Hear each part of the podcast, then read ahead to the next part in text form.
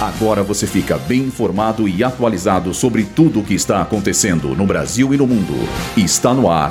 Boletim Rádio Gazeta Online. Câmara aprova novo arcabouço fiscal. Polícia Federal intima Bolsonaro a depor sobre caso de empresários que discutiram golpe. No Digitox Expo, especialista fala sobre inteligência artificial no mercado de trabalho. Eu sou Julia Lozano e essa é a primeira edição do Boletim Rádio Gazeta Online, transmitida ao vivo diretamente do Digitalx Expo 2023.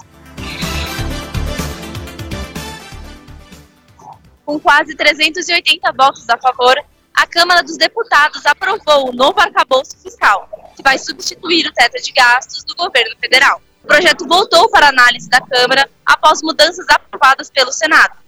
O relator da proposta, deputado Cláudio Cajado, do Progressistas, aceitou duas dessas mudanças. Assim, ficaram de fora das novas regras fiscais o Fundo para a Educação e o Fundo Constitucional para o Distrito Federal. Além disso, foi rejeitada uma emenda que permitiria uma brecha de mais de 30 bilhões de reais no orçamento de 2024. O texto agora segue para a sanção do presidente Lula.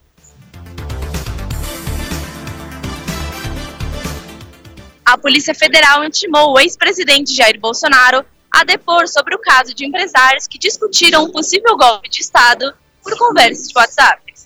O depoimento está marcado para a próxima quinta-feira, dia 31 de agosto.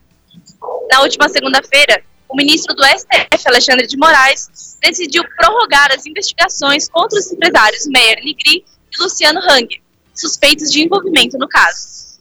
Em depoimento dado ao jornal Folha de São Paulo, o ex-presidente confirmou que enviou mensagens a Nigri, pedindo que o empresário repassasse ao máximo mensagens que indicavam, sem provas, uma fraude nas urnas eletrônicas.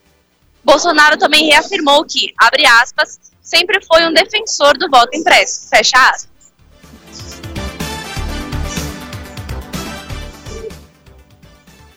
Começou hoje o primeiro dia do Digitox Expo 2023. Com mais de 130 expositores e mais de 150 palestrantes, esse é o com mais de 120 expositores e mais de 350 palestrantes, esse é o principal evento de negócios do universo digital no país. Logo pela manhã, a especialista em inovação digital e consultora Marta Gabriel deu uma palestra sobre inteligência artificial e como essa tecnologia trouxe mudanças no cenário profissional. Em entrevista à Rádio Gazeta Online, a palestrante falou sobre a dificuldade em integrar essas novas tecnologias às estruturas tradicionais do nosso dia a dia.